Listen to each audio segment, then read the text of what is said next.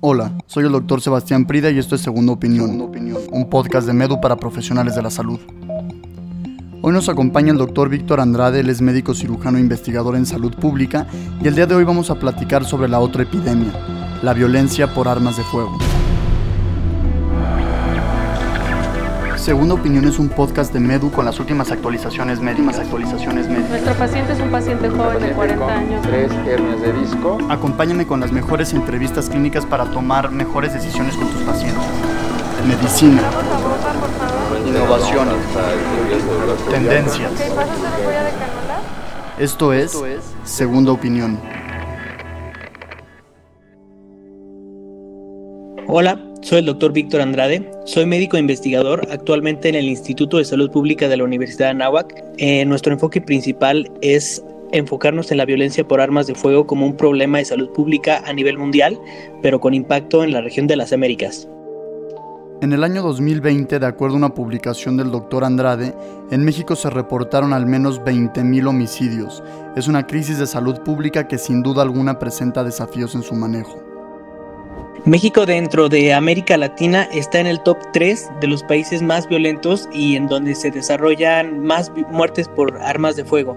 De hecho, existió una comparativa, no sé si lo recuerdas, en donde para reporteros específicamente era más peligroso vivir en México que en zonas de guerra, y esto es debido a la violencia por armas de fuego en nuestro país. Los estados de Guanajuato, Baja California, Jalisco, el Estado de México, Michoacán y Chihuahua concentran el 50.6% de los homicidios dolosos. Los números son altísimos y muy preocupantes. Con las cifras más recientes de la Organización Mundial de la Salud, se reporta que aproximadamente 250.000 muertes a nivel mundial son causadas por violencia de armas de fuego. Y déjame te doy algo muy, muy preocupante. Seis de los países en donde la violencia por armas de fuego está más concentrada están en las Américas y México es uno de ellos. Entonces tenemos que tomar en contexto de que las Américas es la región más violenta por armas de fuego y desafortunadamente todas esas armas vienen principalmente de Estados Unidos. De las armas involucradas en crímenes en México, 41% provienen de Texas, 19% de California 15% de Arizona y 25% del resto de Estados Unidos. Desafortunadamente en Estados Unidos la regulación por armas de fuego tiene dos caras. Por un lado, cada estado tiene su regulación en cuanto a antecedentes y venta de armas al público y la regulación federal se contrapone muchísimo. Entonces hay estados fronterizos, por ejemplo California, es el estado con el que compartimos frontera que tiene los controles más estrictos para vender al público armas. Sin embargo, Texas es uno de los más laxos en cuanto a esta regulación para vender armas y debido a esto es que la mayoría de las armas que se obtienen en México de crímenes fuertes o crímenes violentos, en promedio 7 de cada 10 armas recuperadas en, en México en, escenas del crimen vienen de Texas. Imagínate qué preocupante es que Texas, siendo un estado tan grande con una capacidad de producción enorme, siga llenando eh, Estados Unidos y el, y el mundo de armas. Esto se debe a que es un negocio muy lucrativo y actualmente al día de hoy la industria de las armas y de los rifles es la única industria multimillonaria en Estados Unidos a la que no se puede demandar por inicios constitucionales. La Secretaría de la Defensa Nacional afirma que cada año ingresan al país más de 200.000 armas de todo tipo.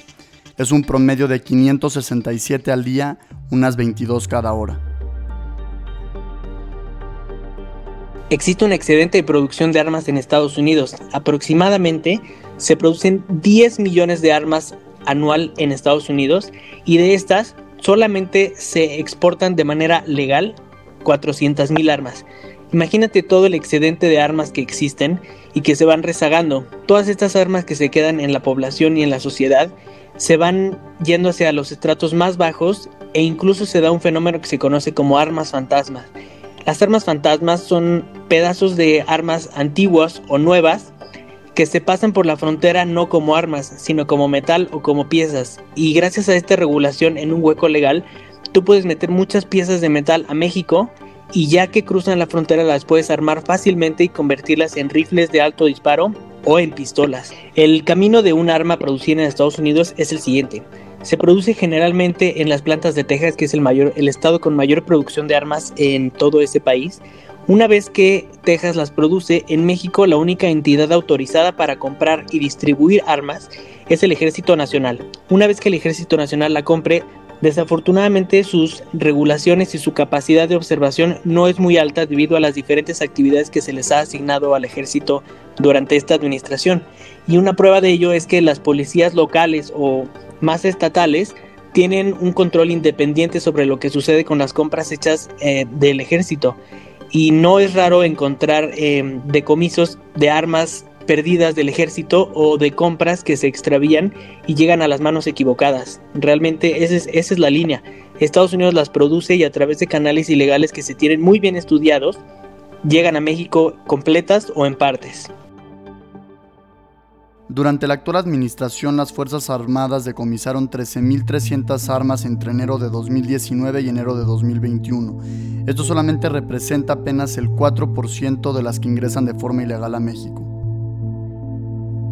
Para poder comprender este problema hay que tener en cuenta la realidad de nuestro país. México es un país en donde las oportunidades económicas son escasas, especialmente en regiones fronterizas, tal como Chihuahua, en donde la gente pues tiene escasos ingresos económicos y lo más fácil es unirse al narcotráfico. Entonces, para estas personas, incluso desde jóvenes, incluso desde niños, voy a decirlo, el narcotráfico está presente en sus vidas. Entonces, su núcleo social se concentra en narcotraficantes que les dan acceso fácil a armas y asimismo a mucho dinero. Entonces, cuando desde muy joven los niños em, observan que el estilo de vida que tiene un narcotraficante no tiene nada que ver con el que alguien que tiene una profesión, digamos, tradicional, naturalmente se, se vierten por ir al narcotráfico e involucrarse en actividades que son más lucrativas, pero ellos no ven las consecuencias ya sea para la sociedad o para ellos mismos, porque incluso cuando se unen al mundo del narcotráfico o de las armas ilícitas, su pronóstico de vida reduce radicalmente. En promedio, las muertes entre narcotraficantes que comienzan desde la infancia están alrededor de los 20, 25 años, nunca llegan a una realmente una adultez joven el impacto del narcotráfico en la ocurrencia de violencia varía enormemente dependiendo de muchos factores. En los últimos años, México y Estados Unidos han aumentado sus esfuerzos para hacer frente a los problemas de seguridad en las fronteras, que estos incluyen muchos aspectos del comercio y las actividades delictivas relacionadas con las drogas. Sin embargo, aún faltan regulaciones sobre la entrada de piezas de armas en territorio mexicano. Bueno, tenemos que tomar en cuenta que en la mortalidad el homicidio desde el 2010 ha sido la causa eh, comenzó siendo aproximadamente la séptima causa de mortalidad en personas jóvenes en nuestro país y en años recientes ha subido hasta la cuarta causa. Entonces, si tenemos un contexto y una visión global a futuro, se pronostica que para el 2022 probablemente sea de las primeras tres causas de muerte a nivel nacional los homicidios por violencia de arma de fuego. Entonces, definitivamente, tal como con otros problemas de salud pública, los demás países tienen que tomar una conciencia en que ya identificamos bien al vector, a la gente y a la población más vulnerable. En un estudio de Vargas y colaboradores encontraron que la probabilidad de utilización de servicios médicos aumenta en un 5.2% con cada homicidio adicional por cada 100.000 habitantes. Los resultados destacan la relación y el aumento de la violencia a nivel local y un aumento en la utilización de los servicios de salud. La verdad es que desde hace muchos años se ha analizado desde el punto científico y desde la salud pública eh, diferentes políticas e intervenciones para reducir la violencia por armas de fuego. El periodo de 2019 y 2020 es el periodo más violento registrado en México desde que existe registro. Para tener en cuenta esta cifra, 2007 es el año más pacífico en la historia de nuestro país desde que se tiene registro y en el periodo de 2019 a 2020 la cifra de muertes se multiplicó por 5 Estamos hablando de cinco veces más muertos que nuestro año más pacífico. Si seguimos a este ritmo, las proyecciones que hemos hecho desde nuestro instituto, el 2022 será dos veces más violento que el periodo de 2019. Esto significa casi 10 veces más violento que el 2007. Es muy preocupante esta cifra y definitivamente tenemos que comenzar a presionar a quien toma las decisiones para que nos escuche y escuche a la ciencia. Según datos proporcionados por la Secretaría de Seguridad y Protección Ciudadana, en México hay más de 15 millones de civiles armados. Esto representa el 12% de la población total y lo ubica como el sexto país del mundo con más civiles armados. Desafortunadamente se ha hecho poco en nuestro país. El anterior jefe de gabinete de la Secretaría de Relaciones Exteriores, o el jefe de oficina, renunció hace menos de cuatro meses debido a que sus iniciativas y sus ideas para cambiar y atacar el problema de violencia por armas de fuego llegaban a oídos sordos. Es muy preocupante saber que un funcionario de alto nivel renuncia debido a que hace una denuncia pública en donde no se le escucha y no se le está dando la atención adecuada. La violencia con armas de fuego ha aumentado en México desde mediados de la década de 2000. Es sin duda uno de los problemas de seguridad más importantes de México, con datos que demuestran que este tipo de violencia se disparó poco después de que se declarara la guerra contra las drogas. Desde entonces han aparecido y desaparecido zonas violentas similares a las de la guerra en todo México, causando insondeables pérdidas humanas, sociales y económicas.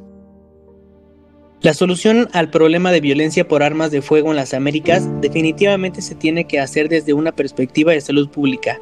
Habiendo identificado cuál es el mayor productor de armas y cuál es el hueco legal que permite que éstas entren a nuestro país, es urgente que la infraestructura de nuestro país en cuanto al control y distribución de las armas mejore. Asimismo, en Estados Unidos es urgente que se regule de nuevo la revisión de antecedentes de los compradores para poder tener bien controlado un registro federal de las armas que se venden y de quién las compra, porque en Estados Unidos es muy común que compradores con antecedentes limpios eh, hagan realicen transacciones por más de 100 armas en una ocasión. Entonces, eso no levanta ninguna alerta en Estados Unidos. Es urgente que compradores con más de 4 armas en un corto periodo de tiempo llame la atención de las autoridades locales y se les restrinja la venta. Muchas gracias por acompañarnos en este episodio de Segunda Opinión. Síguenos en medu.mx para tener acceso gratuito a contenidos médicos para mantenerte actualizado. Aprendamos juntos, salvemos vidas.